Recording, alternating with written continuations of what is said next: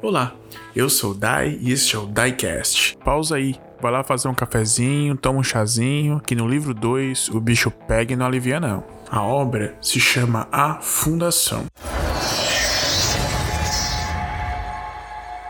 Livro 2, capítulo 4 O Resgate.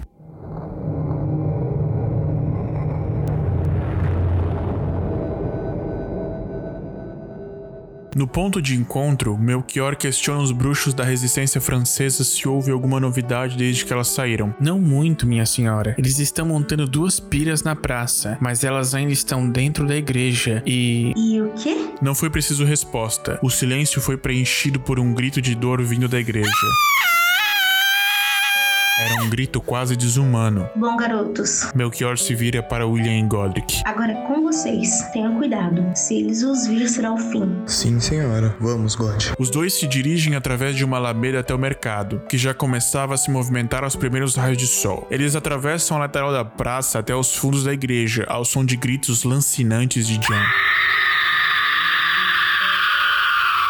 A rua dos fundos estava vazia. Will chama a atenção do irmão, aponta a varia para o alto da igreja e uma corda é projetada da varinha e se prende ao topo da igreja. Godric o imita e logo os dois estão escalando a parede da igreja até uma janela na parte superior da edificação. Adentram o local e ficam empoleirados nas madeiras do telhado, protegidos pelas sombras, observando a cena abaixo. Haviam dois guardas da igreja na entrada principal e outros dois em uma porta interna no altar da igreja. Jeanne estava amarrada em um beco na primeira fileira, enquanto o inquisidor parecia muito divertido com a situação. Minha querida, a escolha é sua. Se escolher me dizer onde sua pequena revoltazinha se esconde, eu darei uma morte rápida e indolor à sua filha. Mas se não cooperar, haverá urrando de dor enquanto seu corpo queima ao seu lado. Farei questão de não acender a sua pira até que o último grito seja retirado do pulmão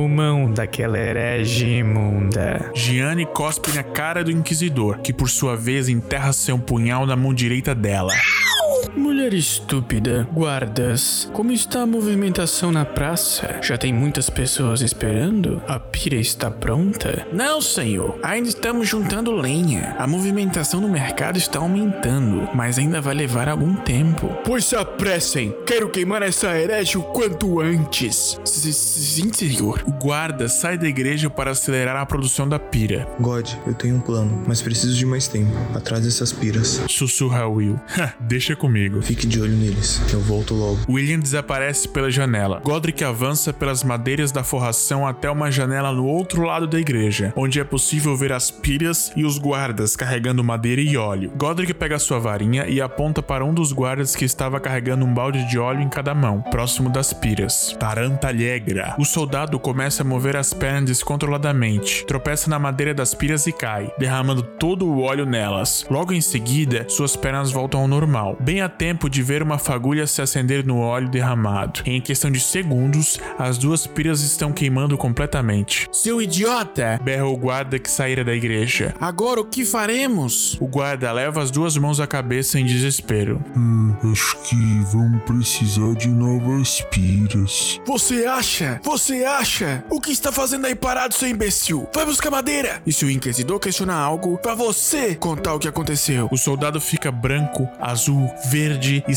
o mais rápido que as suas pernas trêmulas permitem, em busca de madeira para a nova pira. William está de volta em Hogwarts. Segue na direção da sala de aula de poções. Rowan o vem andando pelos corredores e o segue. Will adentra a sala e chama a atenção do professor. Professor Salazar, se me permite interromper sua aula para me uma palavra em particular. Continuem preparando suas poções. Eu já retorno. Fora da sala de aula, William continua. Precisamos de sua ajuda. Ah, é? Para o aborto, suponho. E por que eu deveria ajudar? William abre a boca para falar, mas Rowena toma a frente e o interrompe. Salazar! Tudo bem, tudo bem. A filha dela é bruxa. Eu entendi da primeira vez, Rowena. Do que diabos você precisa, William? Não querendo gastar tempo em uma discussão inútil, Will vai direto ao ponto. Precisamos de poções polissuco suficiente para dois. E o que vai fazer com os dois frascos? Salazar para de falar ao ver o olhar perfurante de Ravenclaw. Está bem? Está bem. Eu vou buscar. Poucos minutos depois, Salazar retorna com dois frascos de uma poção lamacenta e os entrega a Will. William. Obrigado, faremos bom uso. Bom, não esqueçam do último ingrediente. Não desperdicem a minha poção. Ela é bem trabalhosa de fazer. Não se preocupe. e dá as costas aos dois rumo à saída do castelo. Enquanto isso, Godric estava assistindo a um soldado que juntava um tronco do chão enquanto ele fazia outro tronco cair. Então ele juntava esse e Godric fazia outro cair.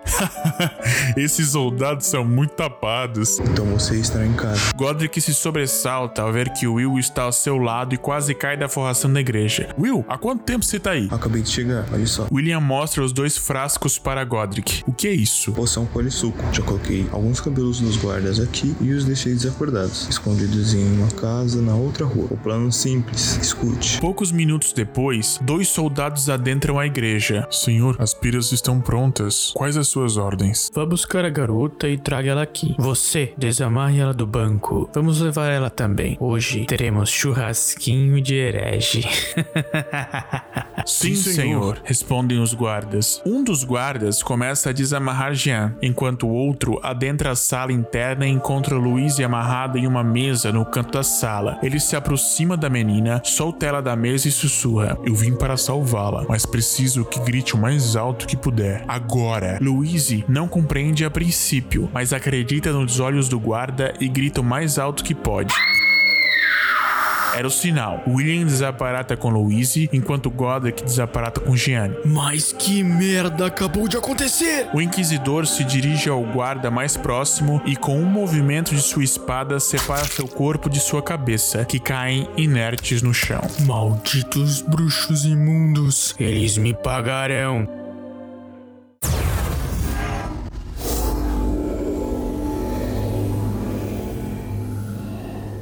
Ajude o podcast a alcançar mais pessoas. Indique para um amigo. Produção, edição e narração por Dai. Voz de Melchior por Adriele Rosa. Voz de Rowena por Lisa Ellen. Voz de Salazar por Murilo da Rosa. Voz de William por Vinícius Aquino. Obrigado e até o próximo capítulo.